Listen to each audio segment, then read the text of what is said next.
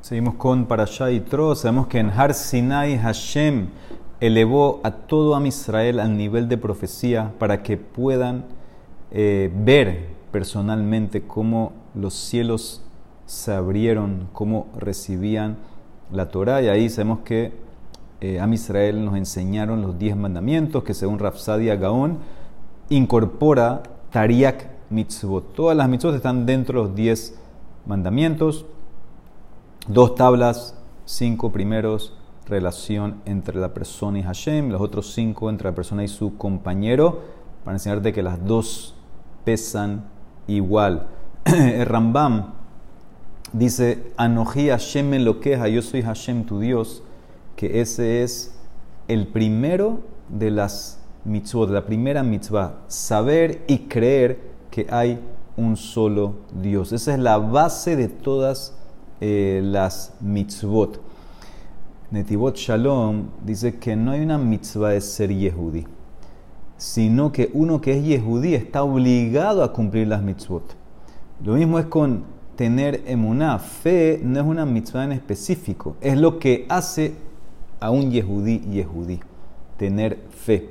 Ahora, ¿cómo la Torah te va a obligar a creer? O sea, la fe es como una emoción, algo que la persona cree en eso. ¿Cómo, la Torah te obliga a creer? Entonces explica Raf que el alma de la persona es como un pequeño eh, pajarito que está atrapado en el cuerpo físico, en la sociedad mundana y el alma desea, desea lucha para salir de ahí y desarrollarse espiritualmente, subir espiritualmente, mejorar. Dice que la fe es la expresión del deseo del alma para conseguir algo más de lo que es material o que es físico. Él lo compara también a un pollito que está dentro de un huevo y está golpeando la pared del huevo del cascarón para salir por instinto, para liberarse. Así también es el alma que está luchando para tener su, eh, su liberación espiritual.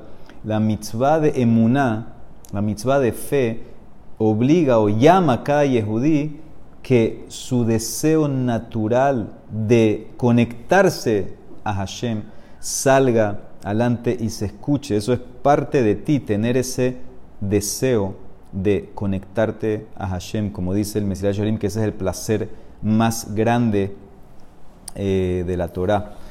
Interesante que Hashem se revela a nosotros y se identifica como el que nos sacó de Mitzrayim. Hashem lo queja, meretz Mitzrayim.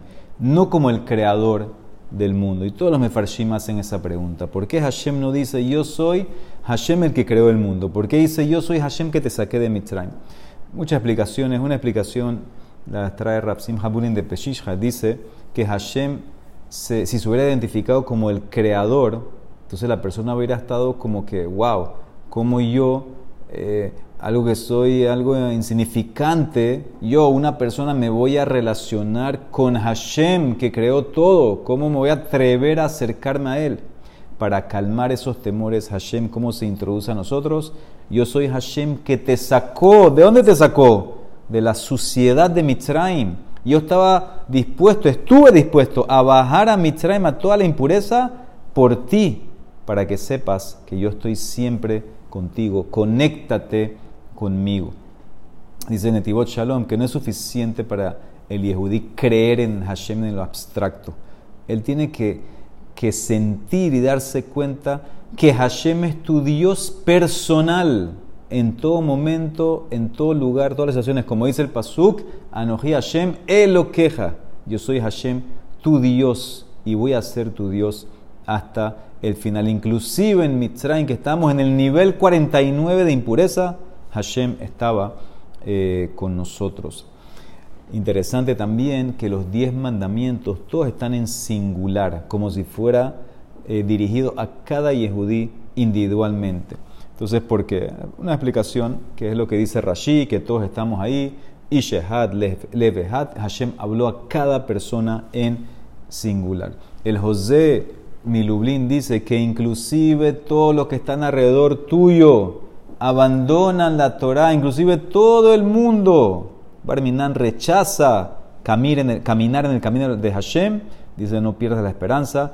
Hashem es tu Dios, Hashem me lo queja, Él está ahí para que ayudarte a nadar en contra la corriente, como hizo con Abraham Avinu, que estaba totalmente eh, opuesto a toda la otra sociedad que había.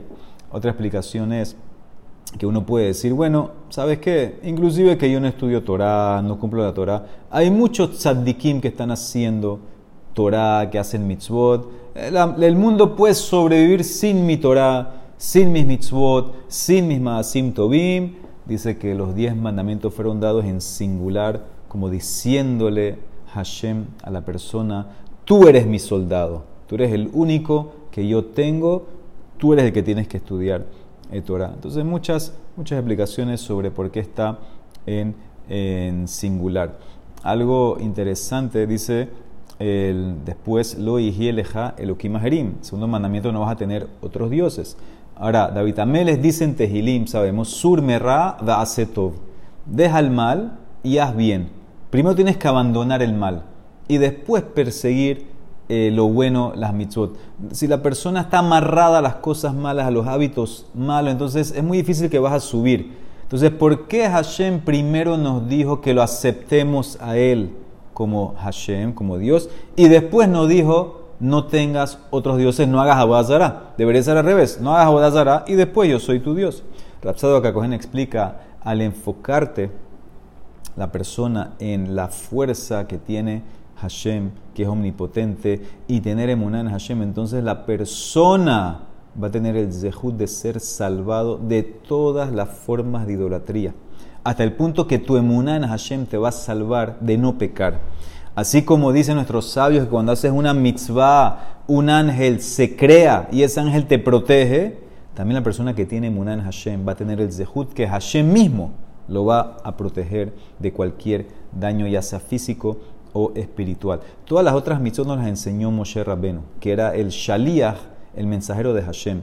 Pero, y por eso, cuando hacemos esa mitzvot, estamos protegidos por ángeles, que son los Shlichim, mensajeros de Hashem. Pero la mitzvah de creer en Hashem nos la enseñó Hashem mismo, y por eso Él nos viene y nos ayuda.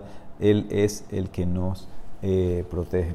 Algo eh, interesante también trae Rab dice que el Baal Shem Tov dice el pasuk eh, Zahor idioma Shabbat le Kaddesho. Acuérdate el día del, sábado, el Shabbat, para santificarlo. ¿okay?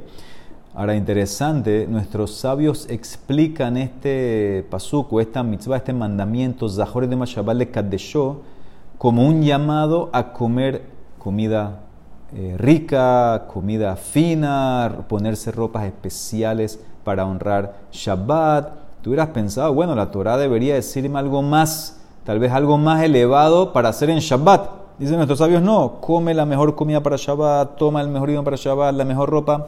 ¿Por qué? Baal Shem Tov trae un mashal. Dice que una vez secuestraron a un príncipe y él estaba preso o secuestrado mejor por dos ladrones y un día de alguna manera le llega una carta de su papá de rey que no pierda la esperanza, te voy a encontrar, lo que sea y el príncipe este se sintió muy, muy contento y tuvo un deseo de bailar. Pero ¿cómo ahora él va a bailar delante de estos eh, rufianes, de estos ladrones? se van a burlar de él. ¿Qué hizo? Empezó a decirle, vamos a hacer una fiesta, un brindis, empezó a darles de tomar, ahí tenían ellos vino, empezaron a tomar, a tomar, y ahí que estaban todos borrachos, todos empezaron a bailar.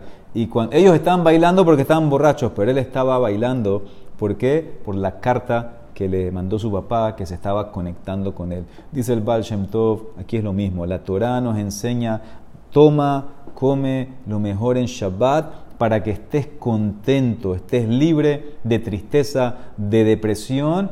Eso va a permitir que tu alma, que es el príncipe dentro de Calle Judí, que se regocije con su conexión con Hashem, su Padre. Sabemos que el día Shabbat es para conectar por medio de las cosas físicas comida, bebida, etcétera, te vas a conectar con Hashem y vas a causar que tu alma se sienta feliz y se regocije con su conexión que hace con Hashem. Baruch Olam, amén de amén.